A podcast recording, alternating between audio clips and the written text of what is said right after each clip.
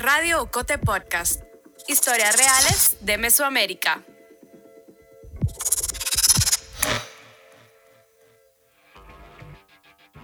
No están ofreciendo vacunas ni nada. Hay vacunas, pero de la influenza, pero ya, Ya del COVID. la, no. la mayoría tiene. Lo, eh, pues la mascarilla la usamos. Y dentro aquí de la iglesia, pues yo le decía, si usted quiere usarla, úsala. Y si no, pues no, ¿verdad? Yo le decía, ¿cómo cree usted que aquí donde desciende la presencia del Señor nos vamos a contagiar? Es ilógico, le decía yo. Entonces, dentro de la iglesia, le soy sincero, nunca hemos usado la mascarilla. Si alguien se la quiere poner, que se la ponga. Pero yo no le digo, úsela, ni le digo que no la use. Yo le digo, ¿cómo cree usted que aquí, donde venimos a adorar al Señor, donde su gloria desciende para traer sanidad, nos vamos a contagiar? Le digo, es ilógico. No hubo mucho, yo solo recuerdo una vez que vinieron aquí, andaban regalando este kits de sanitización, decían era que era jabón, eso se acabó así rapidito y se regresaron y nunca volvieron a venir.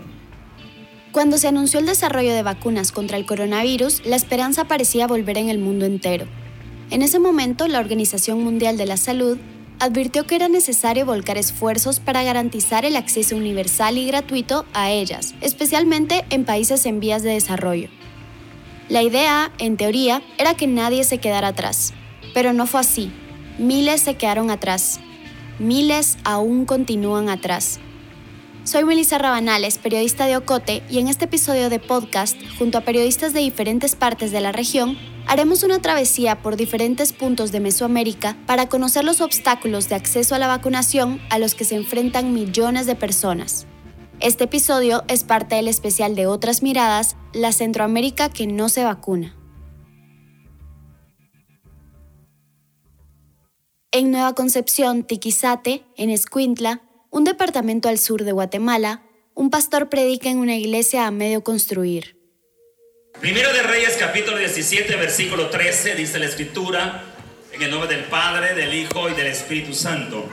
Elías le dijo, no tengas temor.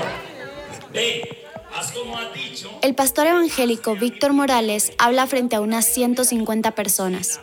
Solo unas 10 usan cubrebocas.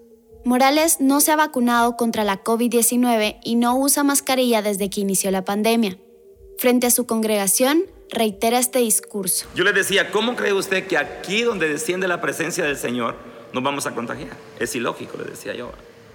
Entonces, dentro de la iglesia, le soy sincero, nunca hemos usado la mascarilla. Si alguien se la quiere poner, que se la ponga, pero yo no le digo úsela, ni le digo que no la use. Yo le digo, ¿cómo cree usted que aquí, donde venimos a adorar al Señor, donde su gloria desciende para traer sanidad, nos vamos a contagiar? Le digo, es ilógico. En Guatemala la estrategia de vacunación ha fracasado. A finales de marzo de 2022, solo el 45% de la población mayor de 12 años estaba vacunada y solo el 15% tenía dosis de refuerzo. Para esa misma fecha, más de 3 millones de vacunas tuvieron que ser desechadas porque habían caducado. Las negociaciones opacas en la compra de vacunas, la demora en iniciar el proceso de inmunización y la falta de campañas de comunicación han sido un campo de cultivo para sembrar desconfianza de la gente. A eso se suma la desinformación, que tiene varios canales. Uno de ellos, los discursos de los líderes religiosos, como el del pastor Morales. No te sobrevendrá mal, ni plaga tocará. En el libro de Salmos, libro de Salmos capítulo 91, ahí está escrito, no te sobrevendrá mal, ni plaga tocará tu morada. Si la toca, pues también dice la Biblia que los que aman a Dios, todas las cosas ayudan a bien. Y si nos toca y nos morimos, en esta tierra no somos eternos. La Biblia dice, establecido está para los hombres que mueran una sola vez, ¿va? Pero hay que tener esa fe, ¿verdad? Si toca morir, pues ni modo, nos vamos a morir un día. No somos eternos. Aura Violeta Juárez, la directora del Centro de Salud de Nueva Concepción, explica que estos discursos han calado en algunos sectores de la población, que han dejado de usar mascarilla. No descarta que también hayan influido en que no se quieran vacunar. De hecho, según la encuesta del Ministerio de Salud, el 27% de las personas que no se vacunaron en Guatemala dijeron que los líderes religiosos de su comunidad no querían que lo hicieran.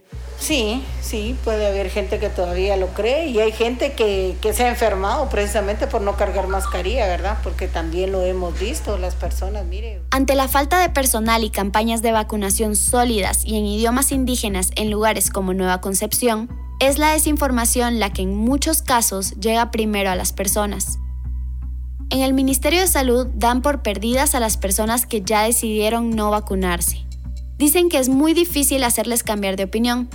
Por ahora aseguran que ponen los esfuerzos en los indecisos, en quienes todavía no están seguros de si vacunarse o no. También se han apoyado en líderes comunitarios y otros pastores y sacerdotes que animan a sus fieles a inmunizarse y a seguir las medidas de contención del virus. Aún así, no existe una campaña del gobierno de Guatemala para combatir frontalmente los discursos de algunos líderes religiosos llenos de desinformaciones sobre la pandemia. Hoy, estos discursos aún representan un obstáculo para que las personas puedan acceder a las vacunas y prevenir así cuadros graves de COVID-19. ¿Qué le quedó? ¿Y qué sucedió? Ahí es donde entra el milagro. Ahí es donde usted va a ver la gloria de Dios. ¿Cuántos alaban al Señor? Cuando tú aprendes a dar, cuando tú aprendes... La falta de campañas de vacunación que hagan frente a discursos desinformadores y que lo hagan en idiomas originarios no es un problema solo de Guatemala. En El Salvador, el gobierno ni siquiera sabe si la vacuna llega a las poblaciones indígenas. Tampoco parece haber interés en saberlo. Según el Ministerio de Salud, no se lleva un registro diferenciado ni se han adaptado las campañas de comunicación a estos sectores. En junio de 2018, un año y medio antes de la pandemia de COVID-19, el Ministerio de Salud del Salvador estableció una política nacional de salud de pueblos indígenas. En este documento se incluyó un plan de acción para atender la salud de las personas indígenas. El plan incluía una visión intercultural y de respeto a sus saberes ancestrales, como la medicina tradicional indígena. Esta política quedó sobre el papel, nunca se puso en marcha. Con la llegada de la pandemia, las comunidades indígenas esperaban que al fin viera la luz. Pero el Consejo Coordinador Nacional Indígena Salvadoreño reveló en un informe cómo en los últimos dos años se excluyó a los pueblos indígenas del Salvador como todas las iniciativas que se hicieron en las comunidades para controlar el avance de la pandemia se hicieron sin el apoyo de entidades locales. Betty Pérez, miembro de la Red Nacional de Mujeres Indígenas y del Consejo Coordinador Nacional Indígena Salvadoreño, lo explica. Porque este, si se sigue discriminando, si se sigue viendo mal todo lo que son estos, estos conocimientos que los llevan a la práctica nuestros sabios sabias, sabios y sabias, que son por lo general nuestros, nuestros mayores y mayoras, este, ya no se van a seguir promoviendo porque por el temor, por pena, por miedo o por prohibición, como el tema de la partería. El resultado de esto es evidente. Aumentó la desconfianza en los mensajes del Estado sobre la vacuna la desinformación se abrió camino y en las comunidades indígenas del Salvador la vacunación no avanza al mismo tiempo, aunque hasta ahora seguimos sin datos sobre esto.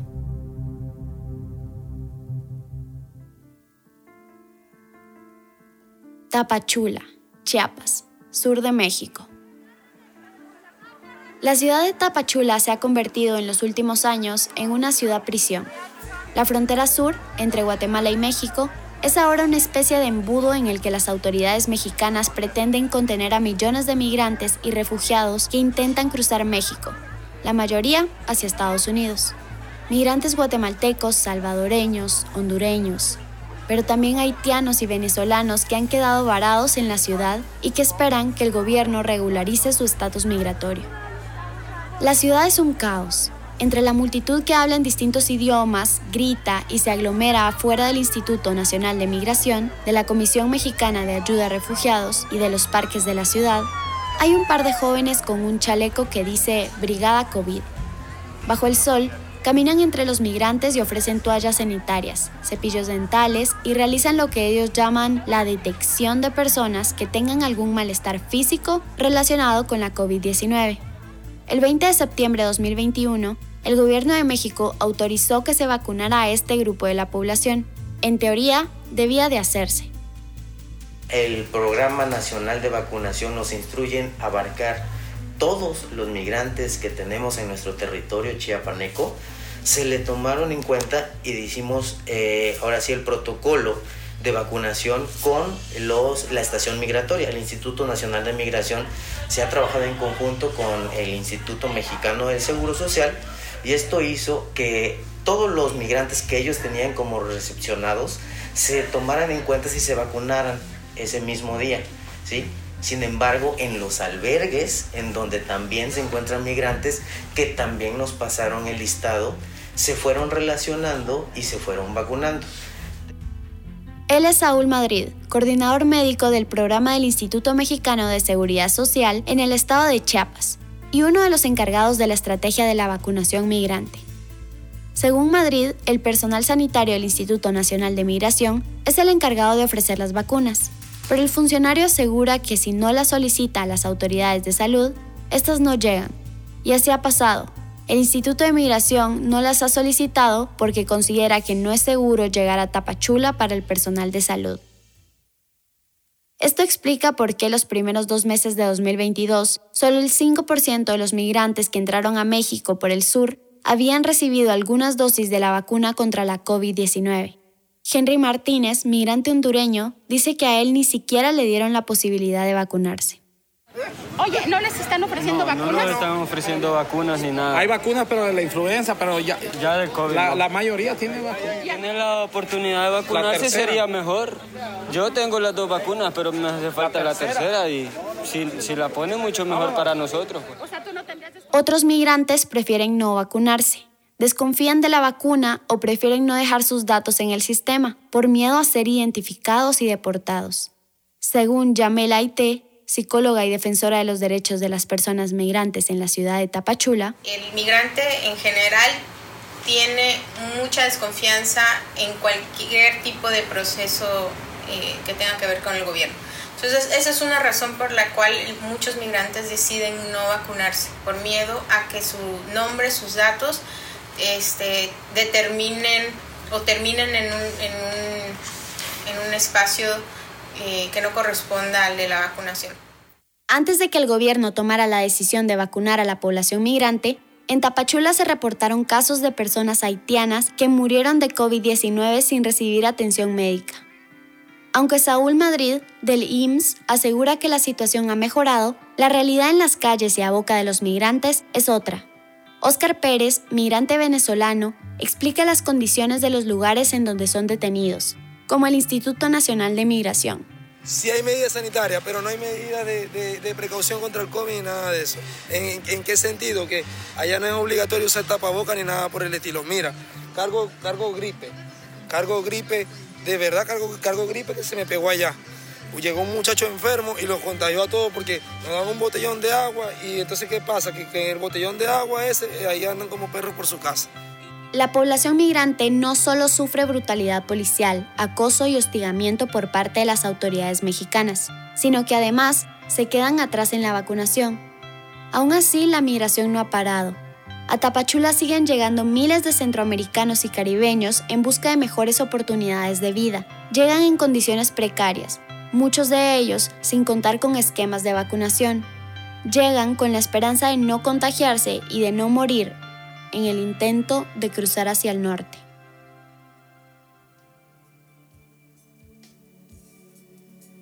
Estás escuchando Radio Ocote Podcast, el podcast de periodismo narrativo del medio digital Ocote.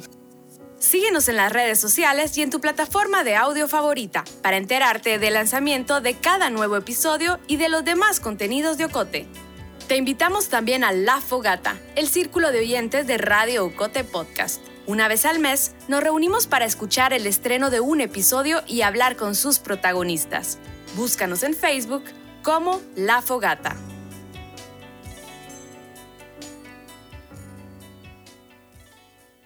Antes de la pausa hablábamos sobre cómo la poca voluntad y la ausencia del Estado de Guatemala, El Salvador y de México influyeron en el esparcimiento de la desinformación, en el miedo y en la poca cobertura de vacunación contra la COVID-19.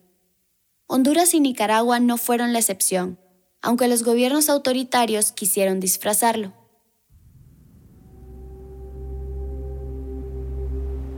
Como contaba al inicio de este podcast, mientras miles de hondureños migraban hacia México y Estados Unidos, muchos de ellos sin contar con esquemas de vacunación, en octubre de 2021 esto pasaba en la frontera entre Honduras y Nicaragua.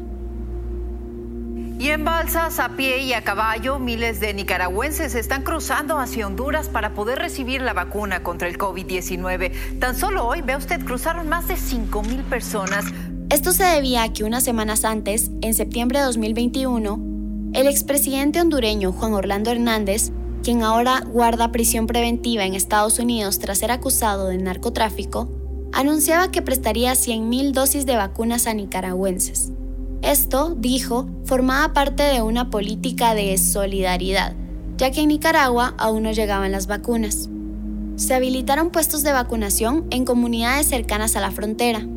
Ana Luisa III, agente de la Pastoral Social de la parroquia en San Marcos Colón, un municipio de Honduras fronterizo a Nicaragua, asegura que, aunque al principio parecía una buena iniciativa, la campaña tuvo algunas deficiencias.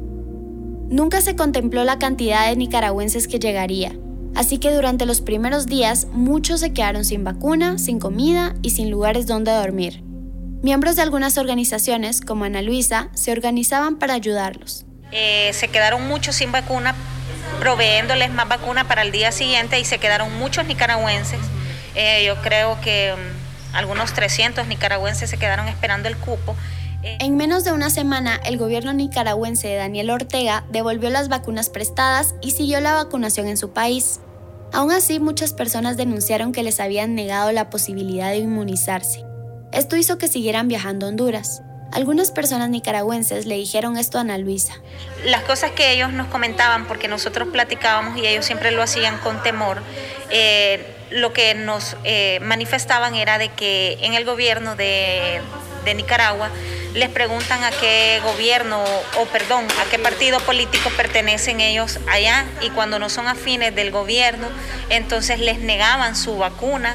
Eh, otra que estaban poniendo una vacuna que no está reconocida y entonces a ellos les daba mucho temor pues eh, ponerse esa vacuna de que solo es conocida en Nicaragua.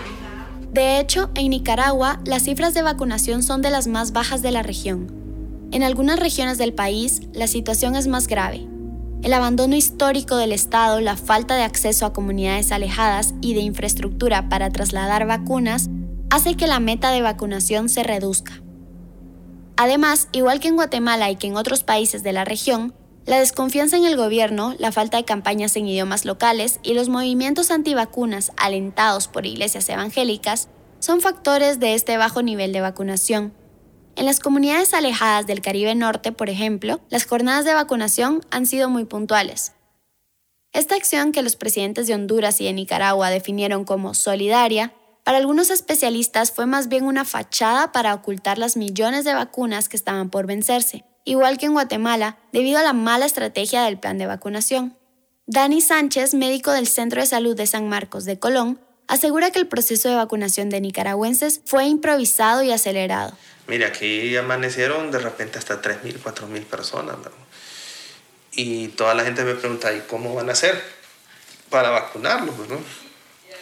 nosotros, el compromiso es hasta agotar la última vacuna, se la vamos a aplicar. Ah, claro, había una, ¿cómo le digo? Una disposición de agotarlas rápidamente porque eran vacunas modernas que venían de Haití y que de repente en dos meses vencían. Aunque el médico reconoce que con esta vacunación se ayudó a muchas personas, las intenciones detrás del préstamo son difíciles de saber cuando se trata de negociaciones entre dos estados autoritarios y poco transparentes.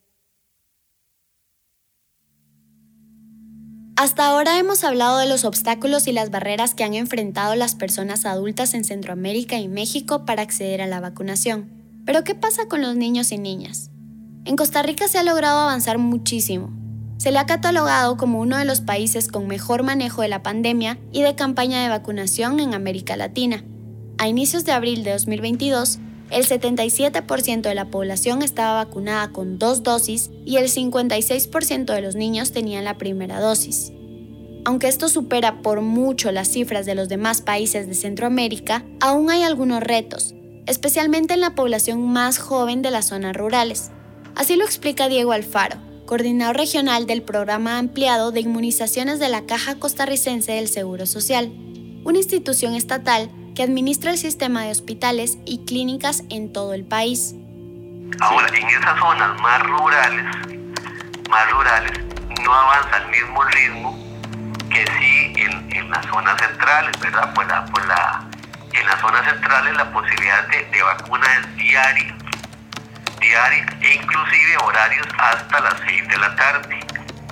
Mientras que en una zona eh, rural que largo de un centro de salud, este, por el tema de, disponibilidad de recursos, eh, sí avanza un poco más lento, efectivamente. Alfaro explica que se han encontrado con personas de comunidades que se resisten a vacunarse y a vacunar a sus hijos. Según dice, esas resistencias podrían venir, igual que en Guatemala, de los discursos de iglesias evangélicas y de desinformación que se viraliza en redes sociales.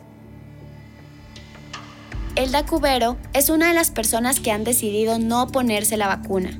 Ella vive en El Caoba, un pequeño caserío rural en la costa norte de Costa Rica. Dice que no lo hace por temor, que ha escuchado cosas que le cuentan otras personas sobre los efectos adversos, aunque no descarta que en algún momento se vacune. Mm, no es nada del otro mundo, pero sí a veces da temorcito porque a veces hay muchos hablan que la vacuna es esta, la vacuna acá, la vacuna entonces por eso, pero no se sugirió que, digamos, yo digo que en cualquier momento sí, no voy a tener que poner, porque ya, y si esto es obligatorio y se tiene que dar. Diego Alfaro explica que por ahora no llevan registros de familias que no han llevado a sus hijos a vacunar, pero admite que sí han sabido de casos de comunidades en las que los padres y madres no dejan entrar al personal del centro de salud. Ante estas situaciones, el Estado procura responder. Por ejemplo, hay ciertas zonas en la parte costera, eh, entre Carrillo, Santa Cruz, esa parte costera, eh, que hay asentamientos de extranjeros que no que no llevan a sus niños a, a los centros de salud y que tampoco permiten el acceso de lo que es de la visita domiciliar de la TAP. El detalle es ese, ¿verdad? Que no hay ahorita cómo cuantificarlo.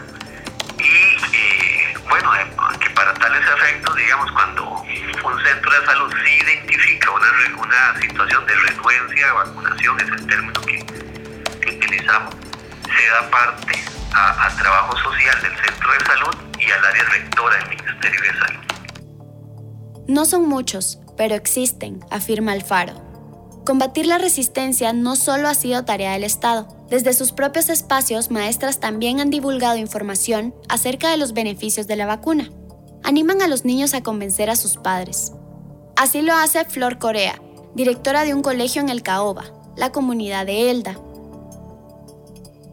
A los también se les dice, a ustedes yo siempre le digo, las vean, usted tiene que decir a su papá, a su mamá que la vacuna es importante, miren que, que son solo dos y que no se van, eso es mentira, que ustedes se van a morir los tres meses, porque había chiquillos que no querían.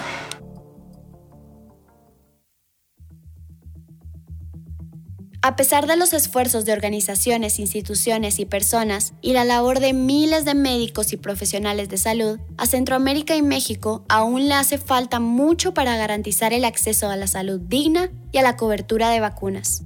La falta de voluntad política y la desinformación todavía no han logrado garantizar lo que se prometía en un inicio, que nadie se quede atrás. La construcción y el guion de este episodio los hice yo, Melissa Rabanales, basado en los reportajes y las entrevistas realizadas por los periodistas Ángeles Mariscal, Ángel Mazariegos, María Fernanda Cruz, Yolani Pérez, Mario Beltrán y Wilfredo Miranda para el especial Los que no se vacunan en Centroamérica y México, de otras miradas. La edición del guion es de Carmen Quintela, el montaje sonoro de Isaac Hernández con el apoyo de José Manuel Lemus. La voz institucional de Radio Cote Podcast es de Lucía Reynoso Flores. Julio Serrano Echeverría es el coordinador creativo. Alejandra Gutiérrez Valdizán es la directora general y editorial de Ocote.